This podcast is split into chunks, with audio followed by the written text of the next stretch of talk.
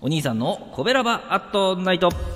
はい皆さんこんばんは。コベラバラジオ部のお兄さんでございます。コベラバラジオ部とは神戸が好きで音声配信が好きな神戸ラバーが集まる大人の部活とそのコベラバラジオ部の活動として配信しているのがコベラバアットナイトでございます。毎日20時55分から5分間各曜日の担当パーソナリティがさまざまな切り口で神戸の魅力を発信しております。水曜日は私お兄さんがグルメで神戸の魅力を発信しております。ということで皆さんこんばんは。水曜日でございます。えー、今日はですね、新しいラーメン屋さんのご紹介、えー、と思ってましてですね、えー、年明け、このね、え、2024年の1月5日にですね、あのザギンというね、えー、お店、有名なお店あるんですけども、そこからね、ブランドチェンジしたお店がね、神戸、三宮にできまして、えー、お店の名前が F 分の1と。1スラッシュ F のね、えー、看板があるんですけどね、F 分の1さんでございまして、えー、場所は三宮駅から東に歩いて5分以内でね、え、アクセスできるとこなんですけども、えカウンターはね、10席のみのお店で、え並んでいる時とかも多いんですけどね、まあ、そんな時は落ち着いてですね、食券を買ってから並ぶと。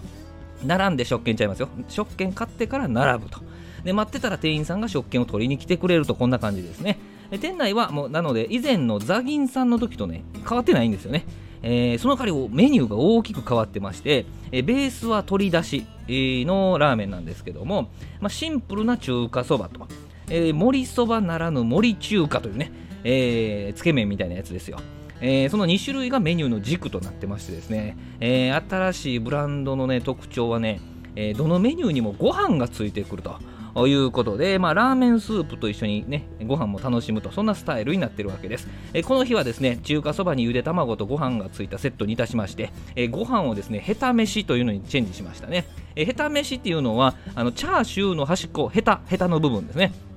えー、これをですね、特製のタレとともにご飯にかけて、えー、食べるご飯、うん、ややこしいですね、えー、そんな感じです、えー、そしてですね瓶ビールこれ朝日でございまして、えまあ、それをね注文して出来上がりを待つわけなんですけどね。えー、っとね以前同様カウンター越しにこうビール飲みながら、えラーメンの仕上がりを待てる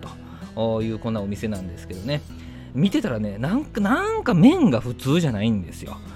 まあ、すでにね茹で始めはったんで、まあ、これはもう出来上がってからのお楽しみとなりそうなんですけどね。はい。で、まあ、ビールが半分ぐらい飲んだ頃に、まあ、やっとこさやってきましたですね、えー、中華そばゆで卵付きヘタ飯添えでございます。えー、まずはスープをねいただきます、えー、少しね、あのー、塩気の強い鶏のスープになってますね、まあ、これはご飯と一緒に楽しむためなのでちょっと塩強めになる。まあそんな感じですね。でまあ麺をリフトするとですねえー、まあ、先ほどの違和感が間違ってないことが証明されまして、えー、きしめんとはまた違った平打ち麺、えー、と刀削麺みたいなもう平打ちでデコボコしてひだひだしてという麺なんですけどね、まあ、こんなラーメンの麺は見たことないですね、えー、食べてみたら鶏のスープはしっかり絡んでくるし、え、麺は柔らかいとこと腰を残した部分があってですね食べ応えあるしえー、またさらにこれボリュームを感じる麺でございましてね、えー、もうこれはここでしか味わえない感触と。いうそんな感じです。サムネイルの写真からこう伝わりますかねこの新しい麺ね、えー、まあ、その新しい麺に感動しましたけど。ね。あ下手飯ね下手飯。